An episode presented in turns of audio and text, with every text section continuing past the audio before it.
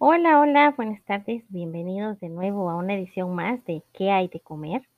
El día de hoy vamos a degustar un tema que surge a través de una pregunta que hemos recibido. La pregunta es, eh, ¿existe alguna forma de alimentar a nuestro familiar ya que tiene contraindicado alimentarse por vía oral?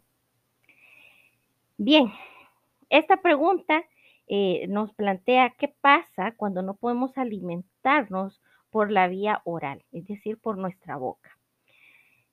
¿Cuál es el propósito de la alimentación? ¿Qué pasa con lo que entra en nuestra boca y pasa por nuestro sistema digestivo y cómo se convierte y para qué lo necesita nuestro cuerpo? ¿Por qué necesitamos alimentarnos todos los días, casi cada tres horas? Bueno, empecemos porque nuestro cuerpo necesita nutrientes y sustratos para producir energía, formar tejidos, sintetizar hormonas, entre otros. Este es el propósito de la alimentación para nuestro organismo, hablando de manera eh, orgánica. ¿Para qué necesita la alimentación nuestro cuerpo? Entonces lo que planteamos es que nuestro cuerpo necesita de manera diaria llevar nutrientes a nuestros tejidos y células mediante un sistema, el sistema sanguíneo por lo general. Al alimentarnos, nuestro aparato digestivo convierte los alimentos en nutrientes y estos son transportados mediante nuestro sistema sanguíneo hacia los tejidos y ulteriormente a las células, donde se transforman en energía y otros productos como paredes celulares, hormonas, neurotransmisores, etc. Todo proceso metabólico de nuestro cuerpo y todo sustancia o producto de, de estos procesos metabólicos requieren de nutrientes que adquirimos a través de los alimentos. Entonces, recalquemos que es vital para nuestro organismo recibir estos nutrientes.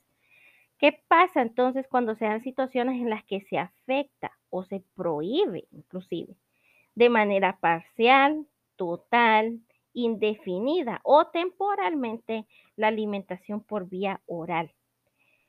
O cuando existe una necesidad de nutrientes que no se puede satisfacer por esta vía oral como cuando la alimentación no es bien tolerada por los pacientes, ya sea por procesos patológicos o inclusive terapéuticos, o cuando existen situaciones que pueden afectar nuestros procesos digestivos, dejando el cuerpo en una incapacidad de digerir y absorber nutrientes en forma suficiente.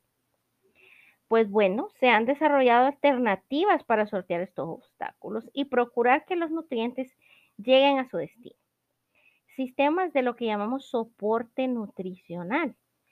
Ahora contamos con alternativas como ser la nutrición enteral y la nutrición parenteral, las cuales pueden utilizarse por sí solas o en combinación.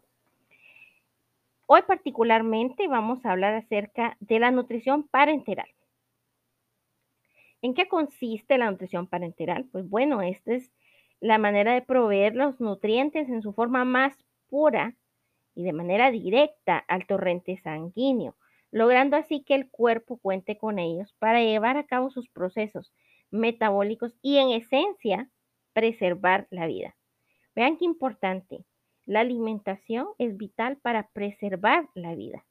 Como hemos venido hablando en otras ediciones, en la primera edición de este programa, de la desnutrición que pasa cuando no recibe el organismo los nutrientes que necesita, la energía que necesita. Empiezan procesos de autoconsumo, por así decirlo, hasta que llega un momento en el que ya no hay más que consumir y la persona puede morir. Una desnutrición severa, prolongada, puede llevar a la muerte a una persona.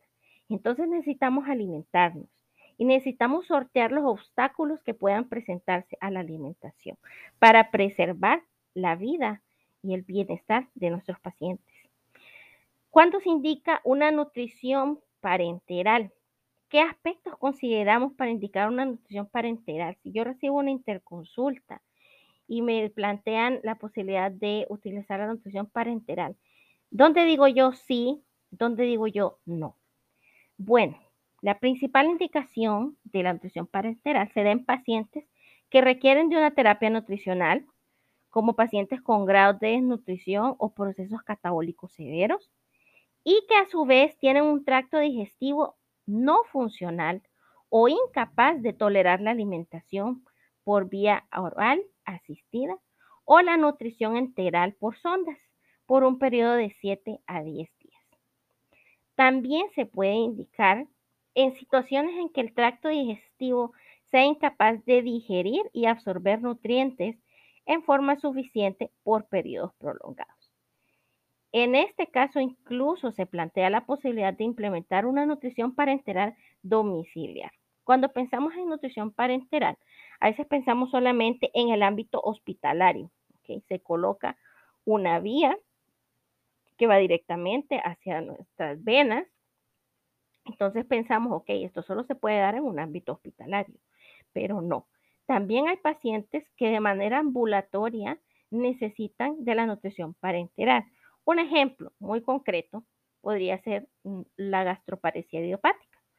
Es, em, eh, es una entidad que no, no, solamente se trata dentro del hospital, que en muchas ocasiones el paciente tiene este padecimiento y va a su casa a hacer su vida normal, por así decirlo, y a veces se plantea la necesidad de una nutrición parenteral en estos pacientes.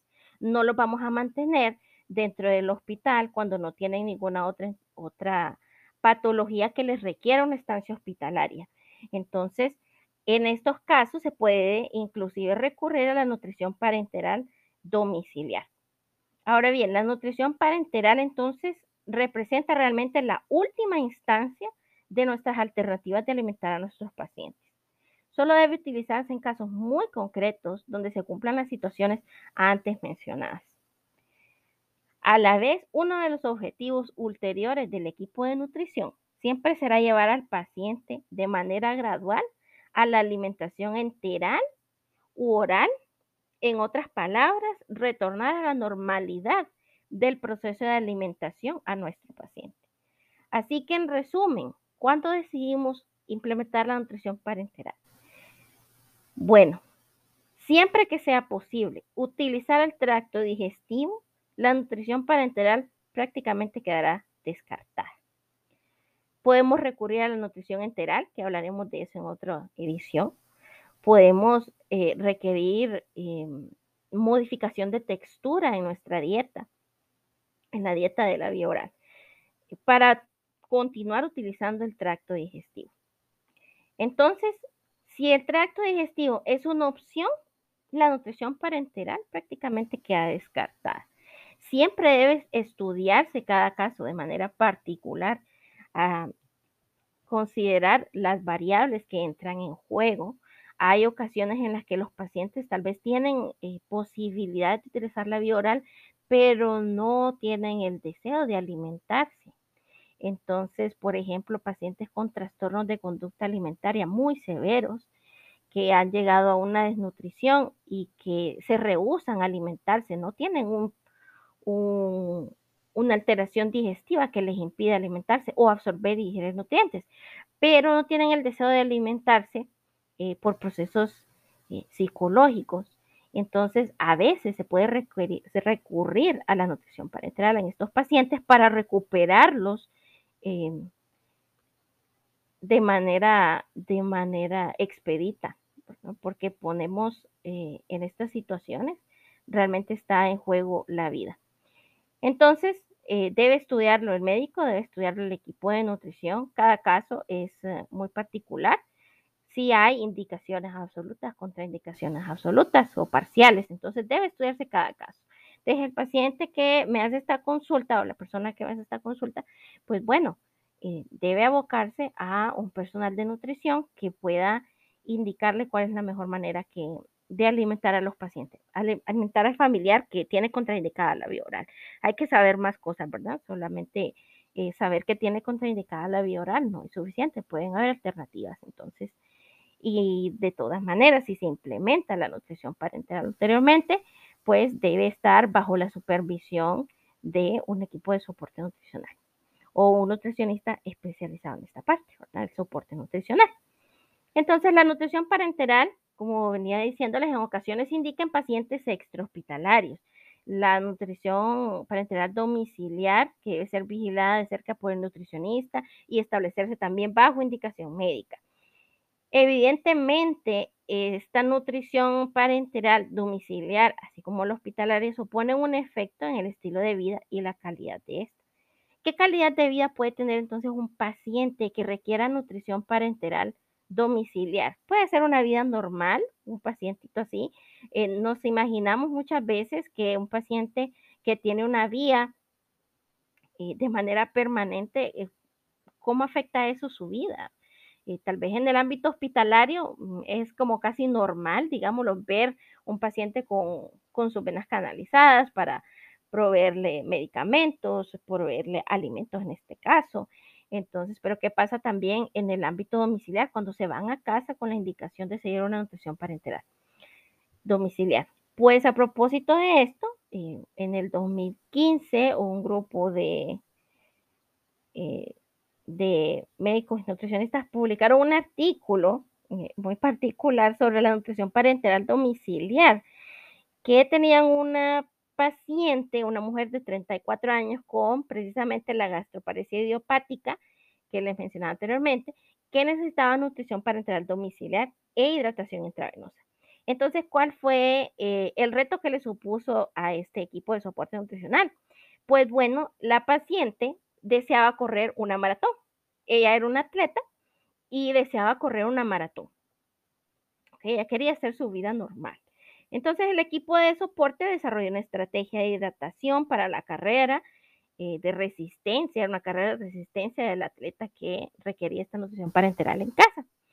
Pues bueno, para carreras cortas, la hidratación pre y post carrera eran adecuadas, pero para una maratón, y creo que eran que de 42.195 kilómetros, si no estoy equivocada, eh, o 40, así mismo. Sería demasiado larga para correrlas en una hidratación intravenosa. Entonces, eh, ahí el reto, El, equipo realizó pruebas em, muy particulares sobre eh, tasas de sudoración, tomando en cuenta la temperatura ambiente y muchos otros factores. Entonces, mientras eh, la paciente iba entrenando para su maratón, el equipo de soporte estuvo ahí a la par viendo todas las variables que entraban en juego para mantener la hidratación de, de la paciente y para que al momento de la carrera estuvieran todos preparados y supieran qué era lo que tenía que proveerle. Pues bueno, lo logró. La consumidora de nutrición parenteral domiciliar corrió su maratón exitosamente y no experimentó ningún síntoma de deshidratación, salvo algunas agujetas musculares menores. ¿Qué concluyó este equipo? Pues que fue capaz de completar una maratón con hidratación intravenosa, y que una preparación cuidadosa, calculada y planificada de la nutrición parenteral domiciliar es capaz de mantener adecuadamente un estado de hidratación y nutrición y lograr metas incluso como la de correr una maratón. Entonces sí es posible una calidad de vida aún en pacientes con nutrición parenteral domiciliar. ¿Qué quiero dejar como un mensaje acerca del soporte nutricional, en particular sobre la nutrición parenteral? Pues es realmente la última instancia. Colocándonos en el lugar de un paciente es, muy incómodo, no solo físicamente, sino emocionalmente, tener que recurrir a colocarse una vía de alimentación artificial como esta. Particularmente en pacientes que se mantienen conscientes en el nivel hospitalario o en el nivel domiciliar, el no poder alimentarse de manera normal, participar de la parte placentera de la alimentación como los sabores, la textura y también la parte de socializar con la familia o con sus amistades, porque que eso también es parte de la alimentación. Entonces realmente debe considerarse todas las opciones posibles y que nos coloquen más cerca de llevar a nuestros pacientes a la normalidad de la alimentación.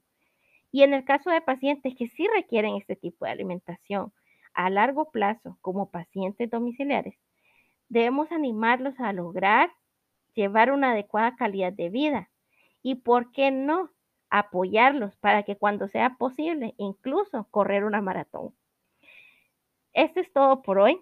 Espero que les haya gustado esta edición acerca de nutrición parenteral. Nos escuchamos en una próxima edición de ¿Qué hay de comer? Hasta luego.